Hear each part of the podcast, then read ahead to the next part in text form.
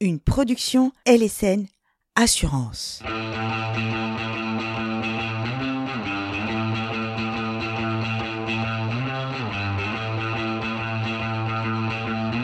Infodiag, le seul podcast du diagnostic immobilier. Alors, comment ça marche? Un sujet, un expert, cinq questions pour expliquer, décortiquer et surtout comprendre.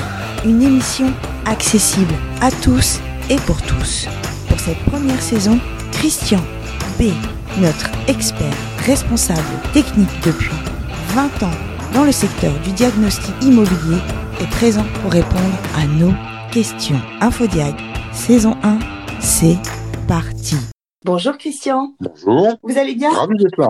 Super. Alors je vais attaquer tout de suite. Première question. Mhm. Quand on entend parler du mot amiante, on a tout de suite peur. Mais qu'est-ce que c'est que l'amiante, Christian? Alors, la- l'amiante, c'est une, roche minérale hein, qui est, qui est fibreuse et qui a été utilisée depuis très très longtemps euh, dans la construction, dans la- l'assemblage, dans l'isolation.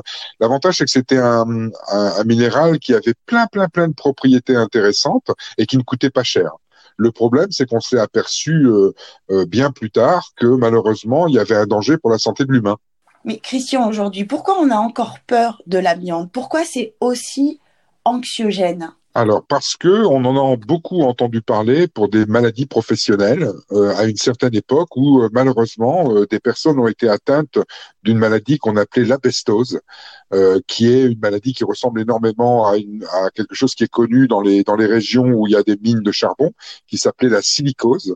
Et en fait, c'est la fonction mécanique du poumon qui est attaquée parce que les poumons sont remplis euh, par des fibres d'amiante ou de la poussière de charbon. Et c'est c'est- malheureusement les personnes qui sont atteintes de ces maladies-là, c'est c'est eux que vous voyez euh, avec euh, leur, bonbonne d'oxygène et le, le masque sur le nez pour pouvoir respirer.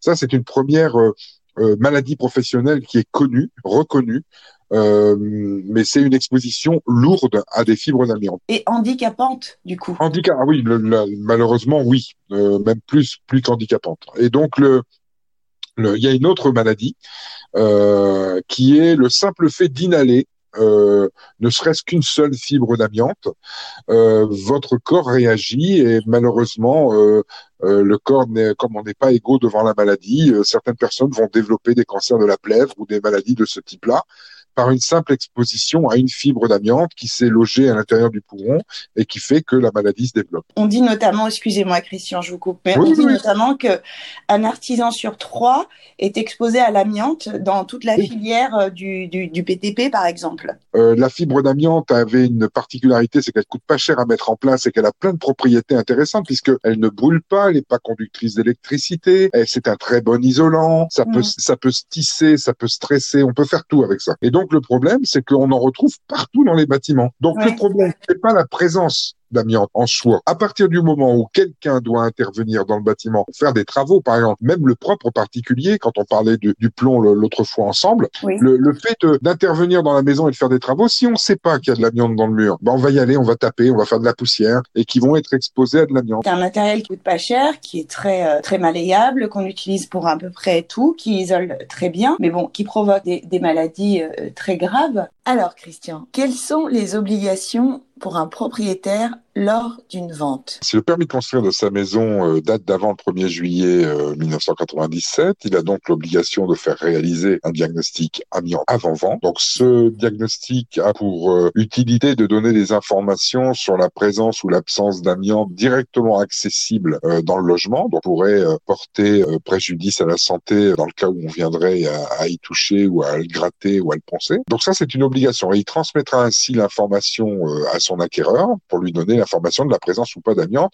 directement visible et accessible. Mais à partir du moment où cette maison est donc d'avant euh, le 1er juillet 1997, dans le cas où le propriétaire va faire des travaux, il sera nécessaire de faire un complément d'information, d'ailleurs que le diagnostic d'origine soit négatif ou positif, puisqu'il pourra très bien, il pourra très bien y avoir des matériaux amiantés euh, euh, non visibles euh, sous du placoplâtre ou des choses comme ça, et donc il sera nécessaire de faire un diagnostic avant travaux pour pouvoir informer l'artisan ou être informé soi-même de la présence d'amiante. Mais pour la vente, c'est bien un diagnostic qui va donner une information sur la présence d'amiante visible et accessible. Aujourd'hui, on a appris que le diagnostiqueur faisait évidemment donc le diagnostic amiante dans votre maison ou dans votre logement. Donc ce diagnostic est une information qu'on vous donne sur la présence d'amiante ou pas, mais il n'intervient pas. Et le diagnostiqueur peut aussi faire un repérage avant travaux. C'est important de savoir qu'il peut faire les deux. Voilà, c'est ça. Et surtout de savoir que le diagnostic dit avant-vente n'est pas exhaustif dans la recherche d'amiante. C'est-à-dire que c'est pas parce qu'un diagnostic va dire il, n'y a pas d'amiante que à partir du moment où on doit faire des travaux, il faut s'exenter de faire un, un, repérage avant travaux pour savoir si derrière le placo ou si derrière des éléments, il n'y a pas d'amiante. OK. Pour lui-même. Du coup, Christian, dans ma maison par exemple, où est-ce que je peux trouver de l'amiante? Partout. Pourquoi? Ah. Parce que euh, vous pouvez aussi bien en trouver dans les éléments de toiture, hein, ce qu'on appelle des plaques de fibre ciment, par exemple. On peut en trouver euh, dans les joints, on peut en trouver dans les peintures, dans, dans le plâtre, dans les joints de plaque au plâtre. Enfin, il y a, y a, énormément de, comme je vous ai dit euh, tout à l'heure, l'amiante a été utilisé euh, en, un peu partout parce que c'est un élément qui a plein de propriétés et donc euh, euh, le, dans le bâti on ne s'est pas gêné pour l'utiliser et donc on en trouve partout aujourd'hui. Le plus simple, je dirais, euh, c'est ça serait plutôt de lorsque vous êtes acquéreur et que vous avez besoin d'informations parce que vous ne comprenez pas vraiment le danger de l'amiante, c'est de prendre directement contact avec l'un l'un de nos cabinets de telle manière que la personne qui que vous aurez au téléphone pourra vous vous orienter, vous rassurer, vous expliquer euh, les dangers potentiels, le besoin de faire ou pas des investigations euh, approfondies pour dire de pouvoir euh, vous rassurer avant de faire des travaux, enfin des choses comme ça. Donc oui, surtout, surtout, je, je vous coupe Christian, mais par exemple moi j'ai deux enfants, j'habite une vieille vieille maison, et si vous me dites que l'amiante se trouve partout et que mes enfants s'amusent à, je sais pas, à jouer à, je, je trouve l'amiante à la maison, il faut vraiment que je passe par par un professionnel, par un spécialiste, non? C'est ça. En fait, en fait, disons qu'il y a il y a des éléments, euh, ce qu'on appelle des produits ou des matériaux qui sont euh, euh, directement accessibles où il y a un risque réel. Donc là, de toute façon, dans le diagnostic, ce sera indiqué et on vous conseillera de l'éliminer ou alors de ce qu'on ce qu'on appelle en coffret. Euh, par contre, il y a des éléments qui peuvent être en place tant qu'on ne les sollicite pas mécaniquement. C'est oui, ce sont des éléments amiantés, mais est-ce qu'ils sont dangereux en l'état? Non, pas dans l'état. Donc, il est possible de les conserver et de par contre faire attention lorsqu'on a à intervenir dessus et quoi qu'il arrive d'ailleurs, faire intervenir des professionnel plutôt que de le faire soi-même. D'accord. Et au plaisir de vous avoir au téléphone dans ce cas-là.